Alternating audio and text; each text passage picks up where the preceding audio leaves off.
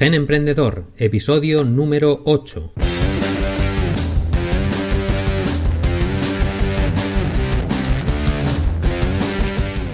Buenos días, buenas tardes, buenas noches, bienvenidos a Gen Emprendedor, el podcast para locos del emprendimiento y los negocios digitales. Si eres como yo, esa clase de bicho raro que lleva de cabeza a su familia, a sus amigos, a sus compañeros y en general a todas las personas que lo rodean con sus sueños de emprendimiento, estoy seguro que vamos a pasarlo muy bien en este espacio porque somos de la misma raza. Hoy es lunes 22 de abril y en el episodio de hoy el tema principal es diseñando tu modelo de negocio. Estamos creando un negocio desde cero y ya hemos visto cómo generar ideas de negocio, cómo evaluarlas y cómo empezar a hacer que la idea empiece a existir. En el episodio anterior vimos lo necesario, que es bautizar nuestra idea, dándole un nombre, una imagen y una personalidad propias, y te expliqué cómo hacerlo. Hoy veremos cómo diseñar un modelo de negocio para esa idea, porque un negocio no es más que un sistema cuyas partes se encajan para producir algo que cubra una necesidad de determinadas personas, que llamamos segmento de clientes al que nos dirigimos. Para que el sistema sea sostenible en el tiempo, tiene que generar dinero, ya que el dinero es la forma de energía que da vida a los negocios, es el marcador que nos dice si estamos ayudando a los demás o no. El dinero es como la energía que recorre los circuitos del sistema, y sin energía el sistema acaba por no funcionar. Así que es imprescindible generar dinero. Vamos a ver cómo podemos diseñar ese sistema y qué piezas forman parte de un modelo de negocio. Pero antes vamos con vuestras opiniones, sugerencias y mi reporte semanal, emprendiendo en primera persona. Bien, esta semana eh, lamentablemente pues no he tenido ningún comentario ni ninguna pregunta por privado, con lo cual pues no os puedo rellenar, no puedo eh, rellenar esta, esta parte del programa. Así que esperemos que para el próximo pues tengamos algún comentario. Animaros, que la cosa pues se, se, va poniendo divertida si, si, participáis de alguna manera. Em, mi reporte semanal, emprendiendo en primera persona. ¿Qué he hecho con Gen Emprendedor? Bien, pues las métricas básicas de esta semana son suscriptores, he pasado de 28 a 36. Muchísimas gracias a todos los que os habéis suscrito esta semana. Em, luego, en escuchas hemos tenido 273 almas se han conectado esta semana con Gen Emprendedor. Espero que hayáis disfrutado. En el ranking general de iVoox hemos pasado de la 3036 a la 2781. Seguimos ascendiendo, aunque lógicamente el crecimiento se va haciendo más lento. Posición en el ranking específico de negocios y sectores de la 80 a la 64. Otro empujoncito esta semana en muy buena dirección. En la web han accedido 35 usuarios únicos según Google Analytics. También van incrementándose desde 28 que, que, tuvo la página la semana anterior. Veo que esto va muy parejo con el número de suscriptores al podcast, al menos de momento. Bien, Twitter, que es la red social en la que estoy más activo, aunque poco la verdad, 53 seguidores. Seguimos incrementando el número de seguidores. Y en Instagram me ha sorprendido que he realizado una única publicación y tengo 18 seguidores. Bien, pues esta, esta red social sé que tengo que potenciarla un poco, pero la verdad es que ya os he dicho en alguna ocasión que no es mi fuerte el estar haciendo fotos todo el día. En Facebook tenemos 6 me gusta. Y bueno, pues hasta aquí las métricas. Estoy muy contento de ver que el proyecto tiene la dirección adecuada, con números muy modestos todavía, pero que se afianzan cada semana y van en la dirección adecuada. Así que espero seguir así, creciendo día a día sin agobios, haciendo esto simplemente porque disfruto haciéndolo. ¿Qué he hecho esta semana en Gen Emprendedor? En Gen Emprendedor he subido la segunda plantilla descargable y ya está disponible, solo tenéis que registraros gratuitamente en la página para acceder a ella. También he cambiado el diseño de los enlaces, que ahora aparecen en negrita y con un subrayado rojo, mientras que antes apenas se veía que una palabra o una frase era un enlace. Esto era algo que, bueno, pues que había que mejorar. He enviado invitaciones por Facebook a todas las personas que han interactuado con la publicación que estaba promocionando, aunque la conversión a me gusta de la página ha sido muy escasa. Así que esta, esta campaña considero que ha fracasado y que hay que darle una nueva perspectiva. ¿Qué voy a hacer la semana que viene en Gen Emprendedor o esta semana que entra? Pues principalmente mejorar el proceso de registro en la página web porque he estado siguiendo el proceso como si fuera un usuario anónimo y he comprobado que deja mucho que desear. Es un poco confuso y cuesta llegar a las páginas privadas exclusivas para suscriptores. Y dada la baja conversión que está teniendo la página, está claro que hay que cambiar cosas. Si alguien que me esté escuchando se ha registrado o lo ha intentado, me encantaría que me dierais vuestra opinión a través de genemprendedor.com barra contacto. Otra cosa que quiero hacer esta semana es meter una tabla de contenidos al inicio de las notas del programa para mejorar el SEO y la usabilidad de la web. Y bueno, pues estos son básicamente mis objetivos semanales para Gen Emprendedor. En el proyecto X. El proyecto X ya sabéis que es una plataforma para crear eh, cursos online y mejorar la marca personal de las personas que se vayan a registrar. Bien, pues en el proyecto X sigo estudiando los componentes tecnológicos a utilizar, porque mi idea es crear el producto mínimo viable utilizando WordPress como framework.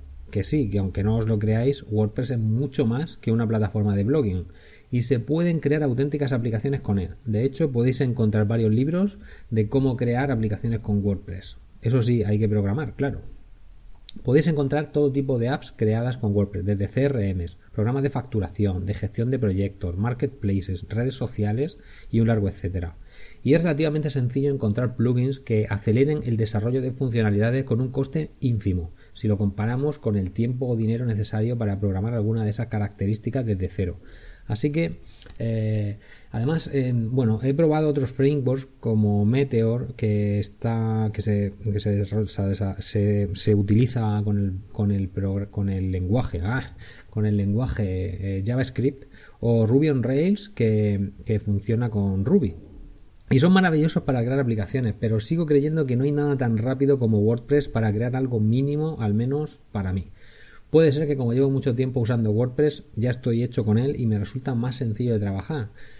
Pero bueno, que me voy por las ramas. Eh, el tema es que me he encontrado con varios obstáculos que impiden que pueda desarrollar una funcionalidad básica del proyecto y aún no he encontrado la solución óptima. En concreto es un obstáculo con la gestión de usuarios de los potenciales usuarios, es decir, los clientes de mis clientes. ¿Cuál es el obstáculo con el que me encuentro? Pues que WordPress tiene una gestión de usuarios ya integrada pero aquí el reto es que los usuarios de la plataforma tienen que tener la capacidad de poder crear a su vez usuarios para su academia, los clientes de mis clientes. Mi idea inicial era usar las capacidades de WordPress Multisite, es decir, lo mismo que usa WordPress.com con su servicio de blogs gratuitos y de pago, para crear una plataforma que lo que ofrezca no sea crear blogs, sino academias individuales. Sin embargo, esta capacidad hace que un usuario que se registre en una academia concreta eh, implícitamente se está registrando también en las demás, porque WordPress Multisite usa una única tabla de usuarios para toda la red. Sin embargo, un usuario no tiene por qué saber que dos escuelas diferentes están alojadas en la misma plataforma, sino que tendría que poder actuar en cada una de manera independiente. Y esto pues no sucede. Hay algunos errores a la hora de registrarse, como que el email ya está dado de alta cuando es la primera vez que accede, porque se ha dado de alta en otra plataforma, en fin. No sé si me he explicado bien porque el tema es algo complejo pero podemos decir que estoy atascado con este obstáculo actualmente y la verdad es que es muy frustrante. Hay días que te dan ganas de renunciar y elegir otra idea que sea más fácil, entre comillas, claro, porque todas las ideas que impliquen desarrollo tecnológico, antes o después, te encuentras con un obstáculo que a priori parece insalvable y te dan ganas de tirar la toalla. Cada obstáculo además requiere mucho tiempo de investigación, diferentes opciones, una te lleva a la otra, te acabas perdiendo en el laberinto de la inacción y cuando percibes que no estás avanzando es fácil perder la motivación, algo que como emprendedor no quiero que me ocurra, porque ya me ha ocurrido muchas veces y sé lo que pasa, al final esto lleva al fracaso, a abandonar, que, que, porque el fracaso al final no es otra cosa que tu propia renuncia al proyecto. Así que esta semana mi mantra será, puedo superar este obstáculo, encontraré la manera de solucionarlo. Por cierto, si hay alguien escuchando que sepa cómo solucionar esto, por favor que me contacte rápidamente, que una ayudita siempre viene eh, muy bien y yo lo agradeceré eternamente. ¿Qué he hecho esta semana en el proyecto X? Pues he empezado a configurar el hosting para poder alojar el proyecto y he dado de alta las redes sociales, Facebook, Twitter, Instagram y YouTube. Me he encontrado con dos obstáculos aquí, os los cuento, por si en algún momento os pasa. En Twitter, ojo, porque al darte de alta te pide la fecha de nacimiento. Y claro, si la cuenta es de un proyecto, te puede pasar como a mí, que le he puesto una fecha de nacimiento de 2019 y Twitter ha bloqueado la cuenta de manera ipso facto por ser menor de 13 años, creo que era, y me ha, me ha tocado tener que escribirles, a juntarles copia de mi DNI para demostrarles que ha sido un error. En fin, que ellos también tienen cosas que pulir en su proceso de alta, porque esto ha sido algo bastante frustrante, no, no, no te avisa de nada, simplemente ¡tachan! cuenta bloqueada. En Instagram, sin embargo, me ha pasado otra cosa todavía peor. Y es que me he encontrado con la respuesta, al intentar registrarme, de que alguien ya está usando esa dirección de correo electrónico. Y es curioso porque la dirección de correo la acababa de crear cinco minutos antes. Puede ser que el nombre de dominio que he cogido haya sido utilizado con anterioridad o puede ser otra cosa. En fin, que he tenido que rellenar un formulario también para decirles que la dirección de correo es mía y que me dejen darme de alta. Y lo curioso es que al darle al enviar al formulario, la propia página de Instagram te lleva a una página de error. Así que ya veis, hasta los grandes tienen cosas que no funcionan bien en sus páginas web. En fin, que todos tenemos que mejorar día a día y que la cosa es siempre estar solucionando problemas. tenerlo claro que emprender es estar solucionando problemas continuamente. Así que vamos ya con el tema de hoy. ¿Cómo diseñar el modelo de negocio de tu startup o proyecto como solopreneur o indie maker? En primer lugar, para los que están empezando, ¿qué es un modelo de negocio? Te doy la definición del libro Generación de modelos de negocio. Un modelo de negocio describe las bases sobre las que una empresa crea, proporciona y capta valor. En un lenguaje más sencillo, podríamos decir que es el sistema por el que la empresa hace lo que hace. ¿Y de qué partes está compuesto un modelo de negocio? Pues básicamente de nueve módulos básicos que reflejan la lógica por la que una empresa consigue ingresos. Estos módulos son los siguientes. Segmentos de mercado a los que se dirige la empresa. Propuestas de valor que realiza a esos segmentos. Canales de comunicación, distribución y venta. Relaciones con los clientes. Fuentes de ingresos. Recursos clave. Actividades clave. Asociaciones clave y estructura de costes. Todo esto lo podéis trabajar en una única hoja de papel o en, un formato electrónico, como más os guste, que es lo que se llama el lienzo del modelo de negocio. Esta es otra de las cosas que te recomiendo que vayas trabajando en tu proyecto y lo pongas en tu tablero de trabajo en una pared. Este tablero empezará poco a poco a llenarse de material relacionado con tu idea y así te recordará cada día qué es lo que pretendes construir y te dará sensación de avance. Conforme el tablero se va rellenando de cosas, tú vas viendo, tienes una, una, métrica visual de que estás avanzando, que estás, que parece que no haces cosas, pero que en realidad sí que ahí, pues primero pusiste el logo, luego se creó a lo mejor el lema, em, los valores que querías transmitir o cuál era el porqué, ¿no? de, de la empresa.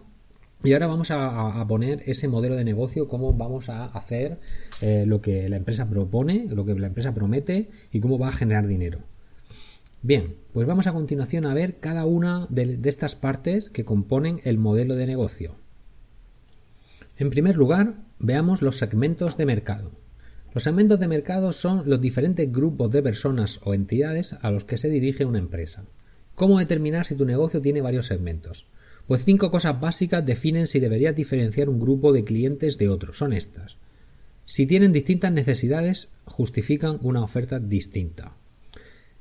Si tienes que utilizar distintos canales de distribución para llegar a ellos. Si requieren un tipo de relación diferente, o sea, si te relacionas con ellos de manera diferente. Si su índice de rentabilidad es muy distinto. O si están dispuestos a pagar por diferentes aspectos de tu oferta, de tu propuesta de valor. La pregunta fundamental es, ¿para quién está creando valor la empresa? Por ejemplo, Gen Emprendedor se dirige a personas que quieren emprender, ese es su segmento amplio. Pero dentro de este grupo amplio quizá podría diferenciar entre personas que quieren emprender online y personas que quieren emprender offline, ya que sus necesidades son distintas y podría ofrecer cosas distintas para cada uno de esos segmentos, contenidos distintos. Bien, o sea, pues cada uno tiene sus necesidades. Otra posible segmentación sería la de emprendedores que quieren crear una empresa grande y emprendedores que buscan solo un negocio tipo solopreneur o indie maker, es decir, que es un negocio unipersonal o con muy poco personal. Las necesidades de estas personas son distintas también. Mientras que uno pueden requerir eh, pues tener, eh, tener cómo gestionar un equipo, por ejemplo, pues otros a lo mejor su necesidad es simplemente cómo organizarse ellos mismos y estas pues son cosas distintas lo que necesitan. El proyecto X podría dirigirse a varios segmentos, por ejemplo, profesionales que quieren crear cursos online como fuente principal de ingresos, o profesionales que solo quieren un ingreso complementario. También academias profesionales que ya tienen una infraestructura y quieren digitalizar su negocio. O podría dirigirse a empresas que quieren tener formación online interna para sus empleados y no buscan que la academia genere ingresos, sino poder formar a sus empleados en distintas áreas. En fin, estos serían algunos ejemplos. Si tu proyecto es un marketplace, por ejemplo, de base ya tiene dos segmentos, los que ofrecen cosas que se venden y los que compran esas cosas, y sus necesidades son distintas. Y ambos son de alguna manera clientes, entre comillas, de tu negocio. Por ejemplo, un portal de empleo tiene que tener una cuenta, tiene que tener en cuenta a las empresas que ofertan empleos y también a los profesionales que buscan trabajo, porque necesita que ambos se registren, o sea, necesita, por un lado, empresas que paguen por publicar ofertas de empleo, pero por otro lado necesita eh, personas que están buscando trabajo que se registren en la plataforma como buscadores de empleo. Y sin ambas partes, la plataforma no tiene ninguno, tiene, no tendría éxito, porque necesita de ambos. Así que, ¿a qué segmentos podría dirigirse tu negocio? Es importante poner todos los que se te ocurran, porque quizá puedes encontrar un segmento que no tiene sus necesidades bien cubiertas, y eso puede ser una ventaja para tu negocio. Y también porque lo ideal es enfocarse en un único segmento, sobre todo en los comienzos, porque tus recursos van a ser limitados y, el marketing es mejor enfocarlo a un segmento en concreto con, que, que para que los mensajes vayan solamente a las necesidades de ese segmento. Y como son diferentes, pues no es bueno dispersarse en distintas, en distintas, en distintos segmentos y, y no tener éxito en ninguno. Otra cosa sería que empezaras a probar en uno, vieras que al final no resulta y entonces decidas enfocarte en otro distinto. Bien, vamos ahora a ver las propuestas de valor. La finalidad de la propuesta de valor es cubrir la necesidad específica del cliente, de ese segmento. Una propuesta de valor mezcla distintos elementos para satisfacer una necesidad. ¿Y cuáles son los, ingredientes de una propuesta? O pueden ser cualitativos como el diseño o cuantitativos como el precio. Algunas características podrían ser precio, diseño, calidad, por ejemplo, la longevidad de materiales utilizados en el caso de un producto, la profesionalidad de los ponentes en una conferencia, eso es la, calidad, ¿no? La garantía de devolución del dinero, garantías de reparación en caso de rotura, eh, velocidad, rapidez en el servicio, comodidad, por ejemplo, el reparto de comidas a domicilio lo que ofrece es comodidad al cliente. Personalización. Como ejemplo, pues, tendríamos, las tarzas de cumpleaños que llevan la foto del cumpleañero impresa ahí o su nombre, por ejemplo. Luego otra característica podría ser la propia marca, estatus. Ya vimos que en el episodio anterior lo importante que es conectar a nivel de valores y propósitos con tu audiencia creando una marca potente. Y esto marca la diferencia al final.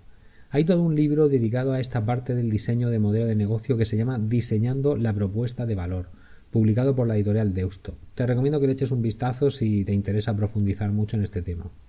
Es una parte muy importante y sobre la que hay que trabajar mucho, ya que es lo que al final define eh, y te diferencia de la competencia. ¿Qué más cosas forman parte del modelo de negocio? Los canales de comunicación, distribución y venta. Los canales pueden ser propios o de un socio comercial. Por ejemplo, tener tiendas propias o en franquicia. Pueden ser directos, como tener un equipo comercial propio, vendedores eh, empleados, ¿no? O vender en Internet eh, también sería un, un canal directo. O también pueden ser indirectos, como vender a través de un mayorista. Tú no te relacionas con el cliente final, sino con el mayorista. Y es el mayorista el que busca a los clientes finales. Entonces sería un canal indirecto. Bien, básicamente tenemos los siguientes canales. Equipo comercial propio o agentes independientes. Ventas en Internet en tienda propia o a través de un socio como Amazon. Tiendas propias físicas, por ejemplo, tiendas en franquicia o vendemos a tiendas independientes que son nuestros clientes y luego ellos le venden al cliente final. Luego está la venta a través de mayoristas o distribuidores. Y también tendríamos la, venta tipo pues, multinivel. Estos serían, por ejemplo, los canales básicos, ¿no? Luego aquí pues siempre está la innovación, o sea, si se te ocurre una manera distinta de, de, buscar un canal, pues a lo mejor el eso te diferencia de los demás. Los canales tienen que dar respuesta a las siguientes fases del proceso de creación de valor. la primera fase es la información. ¿Cómo damos a conocer los productos y servicios de la empresa? Aquí está muy relacionado con el marketing, con qué canales se utilizan de marketing, ¿no? De, para, para dar información, para darnos a conocer. La evaluación. ¿Cómo ayudamos a los clientes a evaluar nuestra propuesta de valor? Hacemos vídeos explicándoles cómo funciona nuestro producto. Tenemos personas que explican esto, eh, vendedores que están ahí, en fin, pues eh, cómo ayudamos a los clientes para que puedan evaluar nuestra propuesta. La compra, la fase de compra. ¿Cómo pueden comprar los clientes nuestros productos y servicios? ¿Los compran a través de Internet? ¿Los compran en una tienda física? ¿Se los envías por correo? ¿Los entregas en persona? La entrega. ¿Cómo entregamos a los clientes nuestra propuesta de valor? Y el servicio postventa. ¿Qué servicio de atención postventa ofrecemos? Una vez que se le ha vendido, ¿cómo se solucionan los problemas que puedan tener estos clientes? Estas cosas son sobre las que tienes que reflexionar.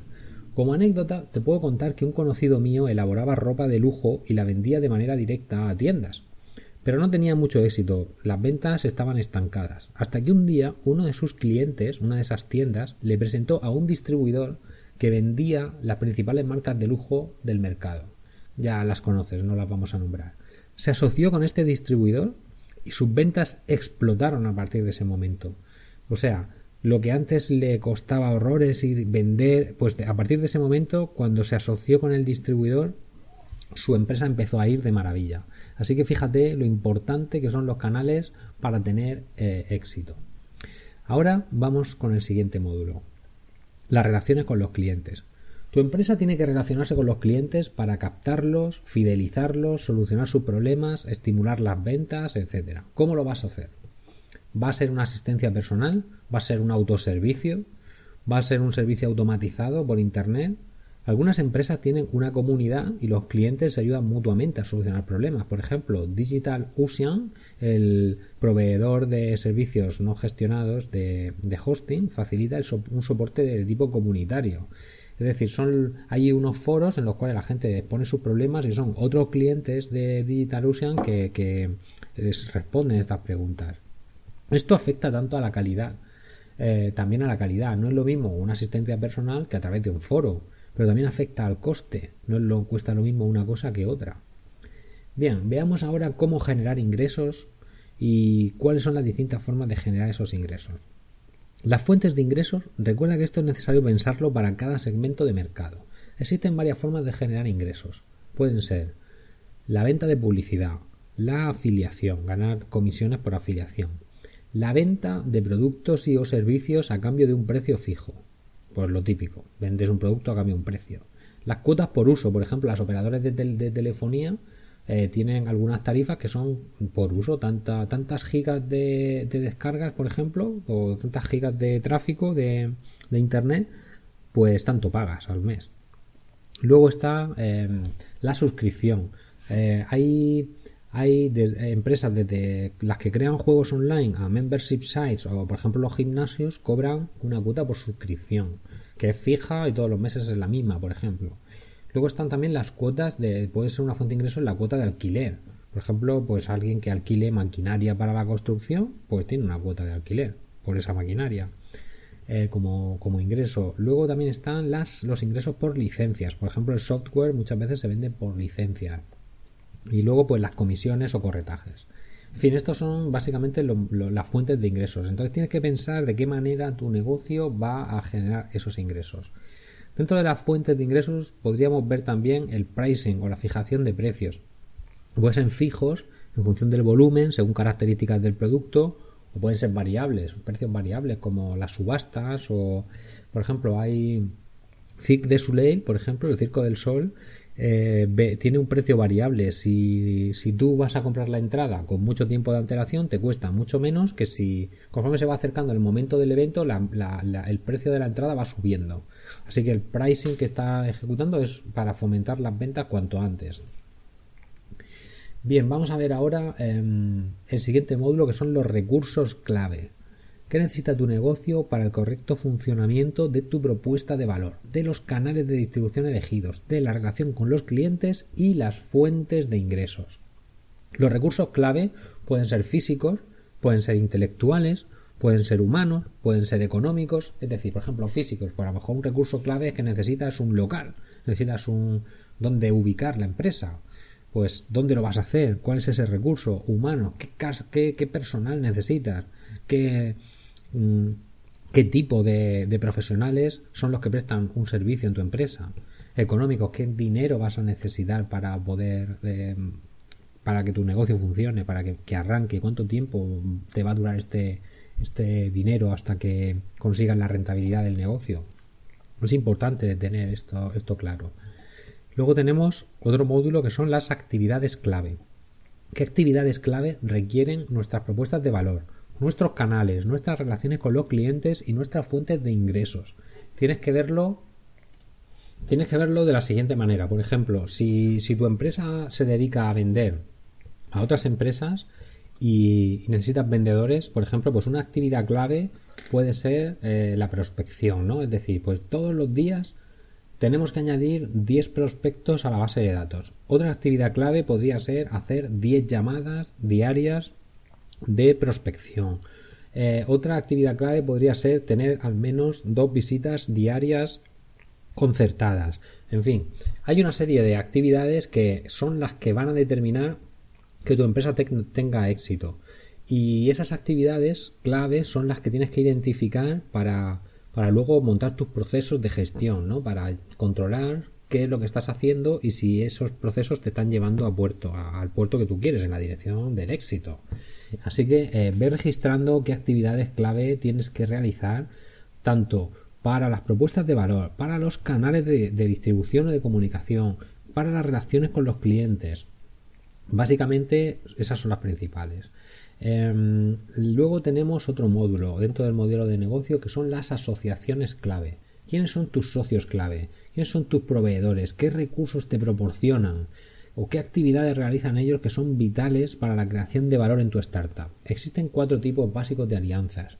Por ejemplo, la, relación más habitual es la de cliente-proveedor. Es decir, tú, por ejemplo, contratas un servicio de hosting y eso es, un, es una asociación clave para un negocio online, porque sin hosting no hay negocio. Eh, eh, así que tienes que elegir bien ese socio y tienes que conseguir a alguien que luego te responda, que te dé un buen servicio, porque si una web se cae, el negocio se cae. Así que es importante. Eh, luego tenemos otro tipo que es las alianzas estratégicas entre empresas no competidoras. A lo mejor puedes llegar a acuerdos de distribución con otra empresa que se dirija al mismo segmento que tú, pero que le venda otra cosa. Y juntos, pues tenéis más potencia, podéis hacer acciones de comunicación conjuntas, en fin, ahí la imaginación el poder. Joint ventures, que son sería si lanzas un negocio junto con otra empresa, en fin, esto no creo que sea a lo mejor tu caso, pero está ahí, eso es un tipo de alianza o de asociación.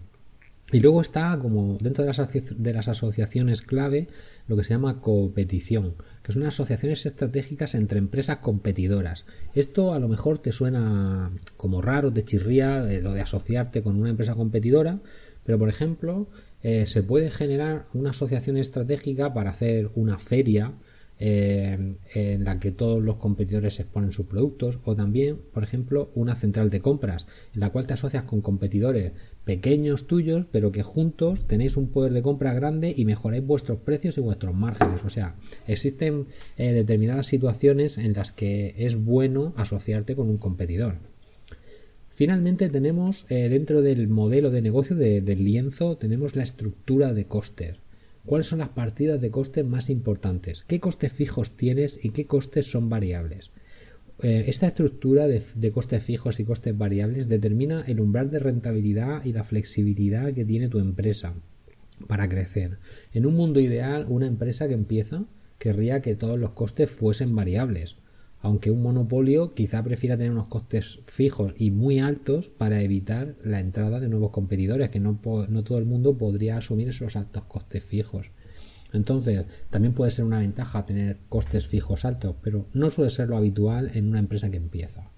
Bien, pues es tu momento. Descárgate el lienzo de diseño del modelo de negocio y empieza a trabajar en él. Y si tienes alguna duda, exprésala en los comentarios o envía una pregunta a través de genemprendedor.com barra contacto. Y hasta aquí el programa de hoy. Espero que te haya gustado y si estás en el mismo camino que yo, si tienes el gen emprendedor activado, espero verte por aquí de vez en cuando. Si te ha gustado, dale al corazoncito de iVoox, dale un me gusta, un comentario en la plataforma en la que estés escuchando el podcast. Ya sabes que lo tienes disponible en iVoox, iTunes, Google Podcast, Spotify y otras. Recuerda, regístrate gratis en genemprendedor.com y comencemos a formar una comunidad de ayuda mutua. Te deseo grandes éxitos y una fructífera semana. Nos vemos el próximo lunes.